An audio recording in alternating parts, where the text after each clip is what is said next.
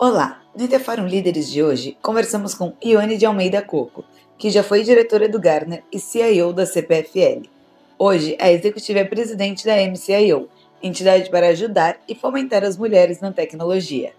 E se você está acompanhando as histórias de tantos líderes aqui com a gente, não esqueça de seguir o podcast em seu tocador favorito.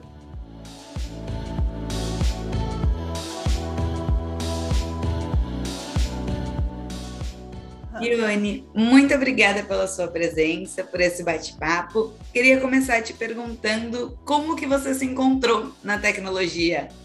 É, na verdade, eu sou física de formação. Na época que eu comecei, não tinha curso de tecnologia. Ou você fazia engenharia, ou matemática ou física.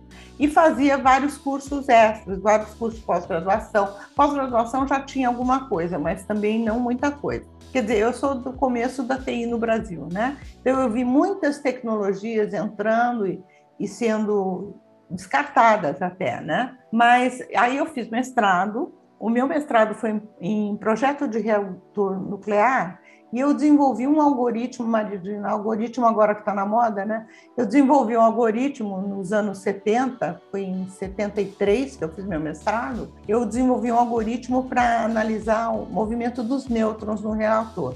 E era um algoritmo inédito no mundo. E até duas pessoas que, era, que eu tinha lido livros dessas pessoas vieram para minha defesa de tese por isso. Mas naquele momento eu já pensei o seguinte: eu não não quero ficar refém de três empregadores no Brasil, porque em nuclear tinha no Rio, em Belo Horizonte, em São Paulo, apenas um instituto de pesquisa. E como eu usei muito computador para o, o desenvolvimento da minha tese, para mim parecia uma coisa natural, eu era ótima programadora, então uma coisa natural procurar um emprego nessa área. Teve uma transição aí muito pequena, de, que vale, eu acho que é a pena a gente mencionar, é que eu fui convidada para ir para o IPT, né, o Instituto de Pesquisas Tecnológicas, para abrir o National Bureau of Standards no Brasil. Aí, eu, no meio desse caminho, eu engravidei. E quando eu voltei da licença maternidade, foi meu primeiro filho, eu fui demitida porque eu tive filho. Aí eu falei, não, agora é TI, não tem jeito, é esse caminho, porque eu posso trabalhar em qualquer empresa do Brasil, do mundo. Então fui com essa consciência de empregabilidade, que hoje um monte de gente tem, mas naquela época a gente não tinha nem busca, sabe? Não tinha rede como tem hoje. Eu fui procurar emprego no, no jornal, num grande jornal, anúncio de jornal. Aí eu fui parar na, numa empresa que eu vou te falar. Quando valor, os valores da empresa batem com seus valores pessoais, aí você vai em frente, né? Era Iaco Poeira Engenharia, uma empresa especializada em construção de engenharia uh, voltada para papel e celulose. Eu era a única mulher de nível universitário da, da empresa inteira. Eu fui contratada pela área de engenharia civil para desenvolver sistemas tal para apoio da engenharia, porque isso não tinha assim de montão como tem agora pacote, né? Pacote que você compra no mercado, na prateleira. Isso praticamente não existia. E foi sensacional, porque eles hiper éticos, sabe? Assim, uma empresa, uh, na minha entrevista, o, a pessoa que me entrevistou, ele perguntou para mim, mas por que você até começar está procurando um emprego de programadora Fortran? Eu falei, cara, acabei de comprar um, um apartamento, eu preciso pagar. Acabei de ter um filho, ele disse, filho já nasceu? Já nasceu. Preciso pagar, não tem jeito. O, o apartamento era o salário de um dos dois, ou meu ou do meu marido inteiro. Falei, não tem jeito, eu preciso trabalhar. E ele foi super ético, ele falou, ah, põe na carteira o que você pedir se você vier para cá. Então, na carteira de trabalho, eu falei, então faz o seguinte, põe na lista de sistemas pleno. Ele falou, não, vou pôr sênior. Eu falei, não, põe pleno. Eu estou passando para TI agora. E aí ele me pôs na lista de sistemas pleno. E foram, acho que quase cinco anos que eu fiquei lá, assim, muito gratificante, muito bom, uh, equipe maravilhosa, desenvolvi um monte de sistemas em mini computador na época, né? Que foram para o mundo todo, porque eles, a base deles era Finlândia e Suécia. Então, os nórdicos, eles tratam mulher diferente, eles tratam mulher mais igual. Você vê, eh, sabe, primeira-ministra, uma série de coisas. Mas aí apareceu uma oportunidade para o meu marido de vir para Campinas. Eu moro em Campinas, São Paulo, desde a época. Na época, ele estava na Escola Politécnica, num projeto desenvolvendo um, um computador, um mini computador, que depois virou Scopus, e ele foi convidado para abrir o centro de pesquisa da Telebrás, aqui em Campinas. Ele foi a terceira pessoa convidada. Até os terrenos nós ajudamos a, a buscar. E aí nós ponderamos que uma cidade como Campinas, na época tinha 350 mil habitantes, era muito melhor para criar filho. E aí eu comecei a procurar emprego aqui e vim para a CPFL. Entrei na CPFL como analista pleno, porque a CPFL estava mudando de São Paulo para Campinas de modo que então sobravam vagas. E aí eu entrei como pleno e ali eu fiz carreira. Teve um momento na minha carreira que eu tive uma. Eu, eu falo que a vida da gente é, tem executivos que planejam a carreira e tem executivos que aproveitam as oportunidades. Eu sou mais do segundo tipo. Eu fui convidada numa mudança de governo, eu era assessora do CIO, já estava no nível bem alto, e fui convidada para ser gerente de cargos e salários da empresa. A empresa, na época, tinha quase 9 mil empregados. E eu falei, falei para a pessoa que me convidou, que me conhecia como pessoa e, e como profissional. falei, olha, eu não conheço nada disso. E eu, foi uma grande lição, porque ele falou, você é uma gerente. Gerente tem que se cercar de pessoas de confiança que conheçam o assunto. Você gerencia pessoas. Você pode gerenciar qualquer área da empresa. Eu falei para ele: é, no nível que você está, você não tem que ter tecnicismos, você tem que ter gente que você confie. E aí eu fiquei quatro anos, um governo inteiro na área de recursos humanos, que foi uma experiência fantástica, porque eu tinha sido a líder do desenvolvimento do projeto de, de recursos humanos, né? Da folha de pagamento, etc. Tinha implantado ponto virtual, com, também com com horário móvel, tudo isso eu tinha, tinha implantado, imagina, 40 anos atrás. Uma das primeiras empresas a fazer isso no Brasil. E aí eu, eu acabei voltando para a TI, encontrei no elevador um, um diretor, ele disse, onde é que você está? Que tinha voltado para a empresa. Eu falei, ah, eu estou em recursos humanos. Ele disse, não, você é de TI. No dia seguinte, ele, ele publicou um edital me, me, me promovendo a CIO sem nem muito me perguntar, entendeu? Ele disse: Eu confio em você, cargo de confiança é assim. E, e aí eu fui para a CIO e tive uma experiência fantástica, que foi privatizar a CPFL, participar da equipe de privatização. Acho que um mês depois que eu saí, eu, eu saí no dia da privatização, eu combinei com o presidente de me aposentar, entre aspas, no dia da privatização, e um mês depois a, o maior competidor do Gartner na época, me convidou para trabalhar. Cheguei nos Estados Unidos, fiz um, uh, testes, fui admitida, tal, mas sabe quando os valores não cruzam e o santo não cruza? Eu falo para o meu marido, nossa, eu não sei, eu não, não, vou, me, não vou ser feliz trabalhando nessa empresa. E aí ele foi, nós fomos para os Estados Unidos para eu fazer essa entrevista e ele foi chamado pelo Gartner para fazer uma entrevista. E aí ele, muito abertamente na, na, entrevista tinha um americano e um brasileiro que tinha feito os benchmarks para mim. E aí ele falou assim: uh, olha, eu, antes de começar a entrevista, eu queria dizer que a Ione está sendo sondada por, pela empresa concorrente e eu acho que isso pode ser um complicador. O americano muito pragmático falou para ele: não, não é complicador nenhum se vocês forem éticos. O dia que, que for complicador, a gente demite você. ele falou assim, super pragmático. E aí o, o, brasileiro falou assim, mas por que ela está indo para lá e não vindo para cá? Aí meu marido falou, ninguém convidou, se ninguém convida, como é que ela virá? Aí eles me convidaram, eu passei por todo o processo seletivo, que uma vez eu vi até um, um artigo numa, numa revista americana, dizendo que quem passa pelo processo de seleção do Gartner já é meio caminho andado, que é um dos top five pior piores empresas do mundo para você entrar, mais difíceis, né, de entrar. E aí eu fiquei no Gartner também por, eu fui contratada já como como diretora para apoio a CIOs. E aí eu construí essa área no Brasil que não existia e na América Latina. Então, quando eu entrei, devia ter, nós tínhamos clientes em cinco países, talvez 15 clientes. E quando eu saí, eu saí em 2015, nós tínhamos em 15 países da América Latina, eu era vice-presidente para a América Latina, quer dizer, fora Estados Unidos e Canadá, o resto tudo eu que cuidava. E mais ou menos uns 550 clientes por aí em todos esses países. E você comentou lá no comecinho, né, da sua primeira gravidez e que acabou tendo uma demissão por causa disso. A gente ainda vê alguns lugares, infelizmente, né, com esse tipo de conduta. E aí eu queria te perguntar, né? Você vem de um momento que a tecnologia praticamente não tinha mulheres para hoje. Existe é. uma evolução? Você vê que o mercado está melhorando? Duas coisas. Essa questão, essa semana no LinkedIn tem uma moça que postou que, que ela teve gêmeos e foi demitida depois de quatro anos de empresa. É inadmissível, né? Eu acho que a gente tem que berrar contra isso, porque é quem não nasceu de barriga os homens que demitiram nasceram de barriga também. E o meu segundo filho, que eu tive em Campinas, no fim foi mais privilegiado. Eu consegui, mesmo trabalhando, amamentar até 13 meses. Mas eu sinto que tem evoluído positivamente, mas não no ritmo que a gente gostaria. Vamos ser sinceras, né? Nenhum evento de CIOs tem mais de 10, 12% de mulheres CIO. Não tem. E isso faz mais de 10 anos que é assim. Então, não, não tem mudado.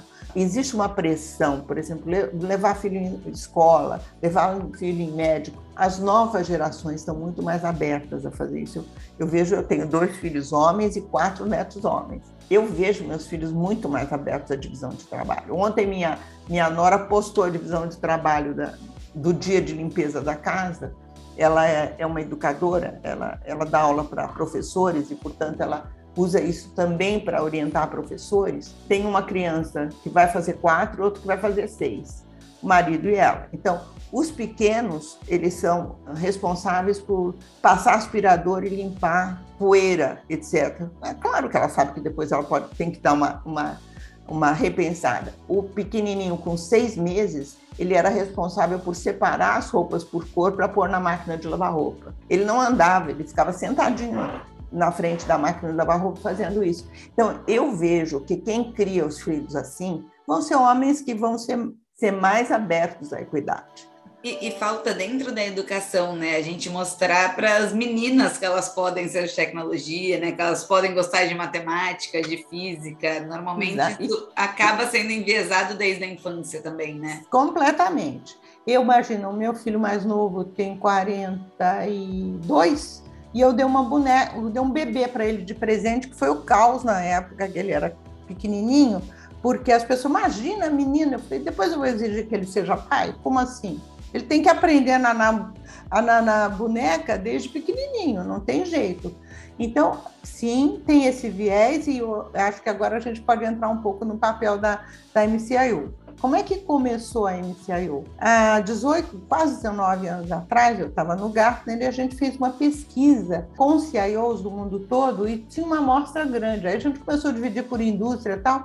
E uma colega minha lá, americana, ela teve a ideia de dividir por gênero. Na hora que nós dividimos por gênero, nós percebemos que homens e mulheres respondiam de forma muito diferente. Os homens, assim, melhorar a segurança, trocar o servidor, muito técnico. E as mulheres, elas, assim, eu vou treinar minha equipe, eu vou melhorar a relação interna com, com o meu cliente interno. Então, era muito mais soft skills. Nas top 10, tinha muitas soft skills, muito mais que as dos homens. Na época, nós tínhamos uma chefe mulher, então nós tivemos a ideia de fazer um evento só com mulheres para discutir o, resultado da pesquisa, que foi feito em novembro de 2003. E foi sensacional. Nós convidamos só os clientes Gartner, uh, na época, eram 13 mulheres que foram aqui no Brasil, nos Estados Unidos eu não lembro quantas. O evento foi tão interessante porque o fato de estar só entre mulheres, e a gente convidou a única mulher que era presidente de empresa de tecnologia na época, para falar dessa questão das dificuldades né, de ser uma mulher num ambiente muito masculino. E aí nós começamos a discutir assuntos técnicos e assuntos mais soft, por exemplo, uso do tempo. Nós tivemos uma, uma sessão de um dia inteiro sobre o uso do tempo. Assédio em ambiente de escritório, que se tiver homem e mulher não vai se abrir. Aí eu levei uma moça que escreveu o primeiro livro sobre assédio no Brasil para falar. Antes de começar a palestra, a gente pediu para levantar a mão quem tinha sofrido assédio, moral ou sexual, não importava. E só duas ou três levantaram, eu inclusive, que eu tinha sido demitida, né? Quando chegou no fim da palestra, todas levantaram a mão, 100% tinha sofrido assédio. Então a gente discutia esse tipo de assunto, o papel da TI na ecologia. Imagina, agora a gente está falando em ESG, isso a gente discutiu há 15 anos atrás. E esse grupo foi se fortalecendo em 2015 com, a, com o advento do WhatsApp, né? A gente criou um WhatsApp aí é que a coisa as discussões ficam mais acaloradas, vamos dizer assim. Ah, quem é o seu fornecedor de folha de pagamento? Aí um monte de gente responde, a gente faz um benchmark interno. Então, a gente, com o, o advento do, do WhatsApp, a gente começou a ter mais interação entre elas. O ano passado, 2021, a gente acabou tendo uma oportunidade, duas, na verdade, das CIOs trouxeram uma oportunidade que as, a gente sempre quis trazer mais mulheres para a TI, sempre foi o nosso objetivo. Então a gente apoiava, a gente fazia coaching e tal, mas nada formal, eu brincava que era uma ação entre amigas, inclusive entre as desempregadas, a gente ajudava a arranjar emprego e tal. E o ano passado, então, uma, um, a Cisco acabou tendo, circunstancialmente, a gente teve um contato com eles por conta de um, de um acordo que eles fizeram com o governo brasileiro, e eles ofereceram para dar curso de graça com o patrocínio deles e a gente como parceiro. Então aí nós falamos, agora não dá mais para brincar, né? pegar uma Cisco aí como ação entre amigas, não, vamos Uh, realmente, nós já tínhamos um regulamento interno muito bem estruturado, buscamos advogados, fizemos uma, um estatuto bem, bem estruturadinho, tudo, e fizemos um processo uh, de eleição como a lei manda, uh, com, com uma diretoria executiva, um conselho diretivo, conselho fiscal, tudo como a lei manda, e nossa, a nossa criação formal, fizemos a criação formal da associação, foi dia 11 de agosto de 2021. Quer dizer, não temos nenhum ano de organização formal. Mas já demos vários treinamentos. Demos esse com a Cisco, que foi de Service Desk, demos um com a Hegemon IT, que foi um melhores práticas de TI, como se fosse um IT.